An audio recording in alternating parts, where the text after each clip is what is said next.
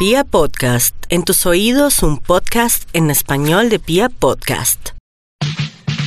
Un podcast que te dice la verdad sobre el marketing. Un podcast para ti. Marketing digital al desnudo con arroba soy Carito Ruiz. Una de las preguntas que más me han hecho en el último mes debido a todo lo que ha pasado en cuanto a la contingencia que tenemos de estar todos en nuestras casas es que muchos negocios eran totalmente mm, presenciales y ahora necesitan digitalizarse. Ha sido un poco complejo, sobre todo pues con algunas personas que no es tan fácil darles algún tipo de asesoría o incluso pues que puedan pagarlas, enseñarles cómo desde ceros empezar a construir un negocio digital. Entonces, espero a través del podcast poder hacerlo. Hoy quisiera hablar sobre cómo crear una página de Facebook para tu negocio con un paso a paso.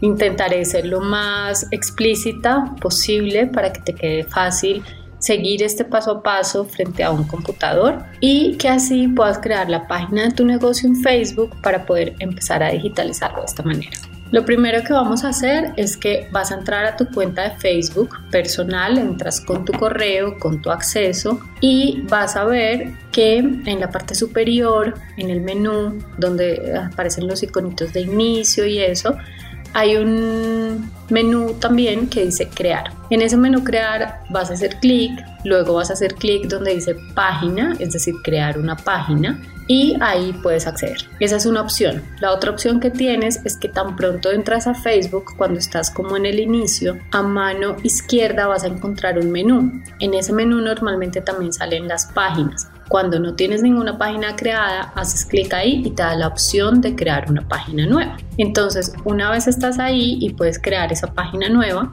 lo que vas a hacer o lo primero que tienes que hacer es escoger el tipo de negocio o la actividad profesional que tienes. Entonces, Facebook te va a preguntar si, si eres una empresa o una marca, ¿qué quiere decir? Pues que muestras tus productos o servicios o si eres una comunidad o un personaje público. Esta comunidad se refiere más como cuando son organizaciones, fundaciones, algún equipo de fútbol, un club, mm, o pues ya si es una figura pública, un escritor, un actor, todo este tipo de cosas, un deportista.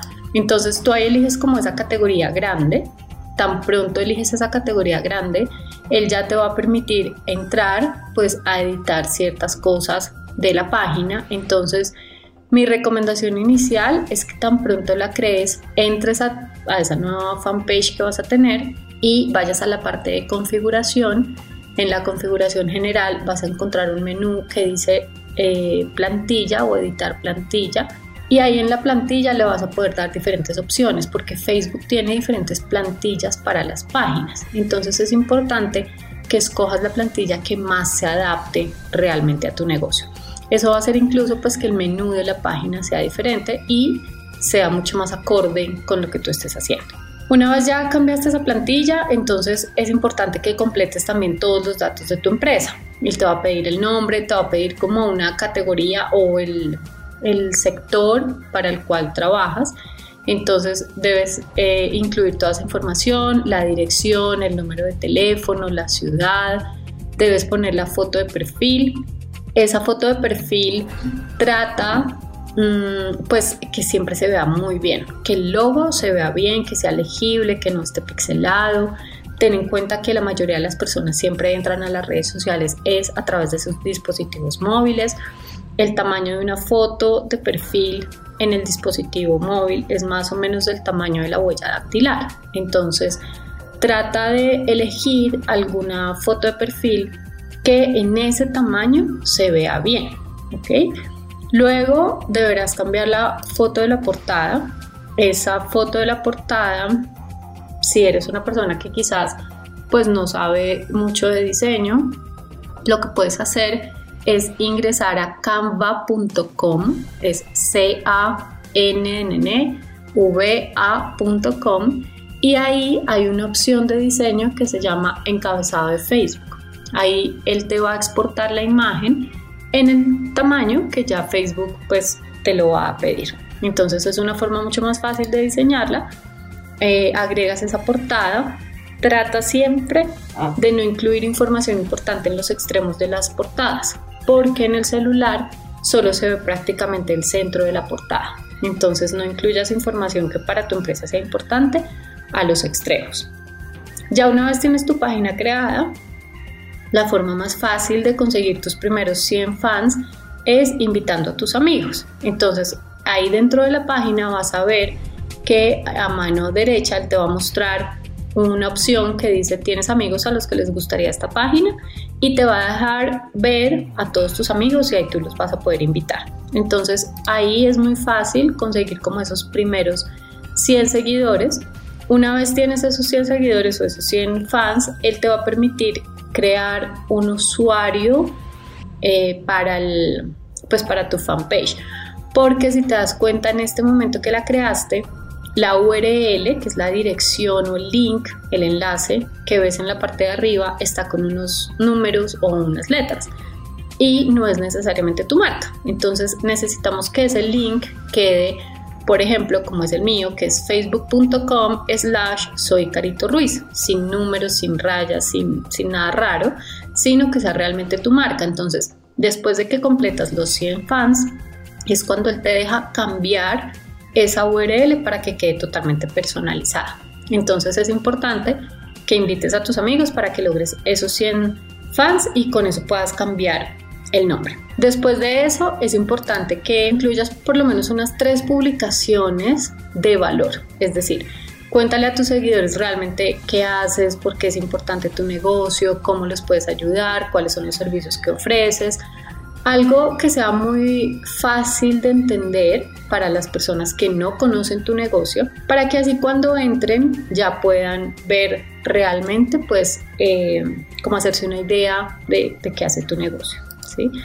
Ya después vas a ver que ahí a mano izquierda, abajo del nombre que tú pusiste para tu negocio, te va a salir una opción que dice crear nombre de usuario de la página. Ahí es donde vas a tener pues que crear el usuario y él te, va a dejar ya crearlo cuando cumplas como con los requisitos que tiene. Esos requisitos van cambiando, entonces seguramente cuando escuches este podcast puede que todavía siga siendo la misma el mismo requisito o puede que vayan cambiando, pero el proceso al final sigue siendo el mismo. Después de que ya tienes eso, la idea es que también agregues como lo que nosotros llamamos en marketing un call to action o el botón que Facebook ahora permite que tengan las páginas. Ese botón puede ir a tu página web, ese botón puede ir a tu WhatsApp, ese botón puede ir a que las personas te envíen un mensaje directo.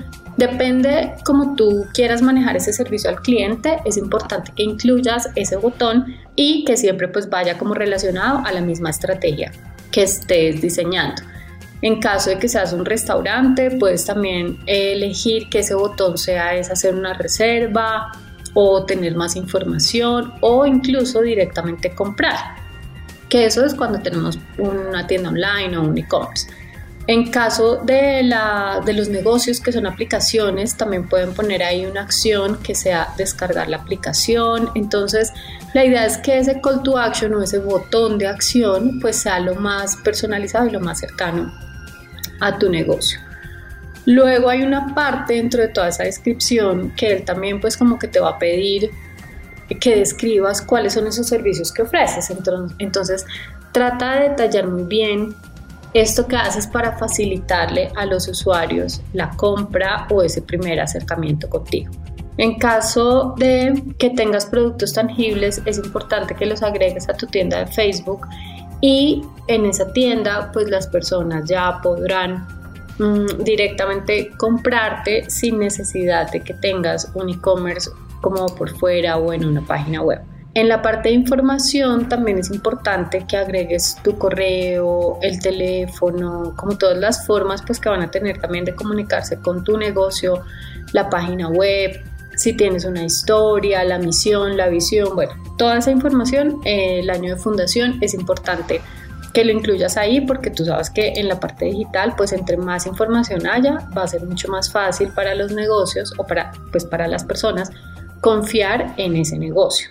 Y por último, mm, ya una vez tienes esto, lo que puedes hacer es empezar a promocionar tu página para que personas que no tienen ni idea de tu negocio empiecen a conocerlo y empiecen a comprarte. Espero que este tutorial te sirva. Ya sabes que para llevar como tal estos, este paso a paso, en YouTube, en mi canal de YouTube, vas a encontrar un curso gratis de Facebook y un curso gratis de Instagram. Lo puedes buscar en Google como arroba soy Carito Ruiz. Entonces te espero en cualquiera de mis canales y además recuerda que estamos también haciendo transmisiones semanales en vivo con clases en vivo totalmente gratuitas. Te espero, un abrazo.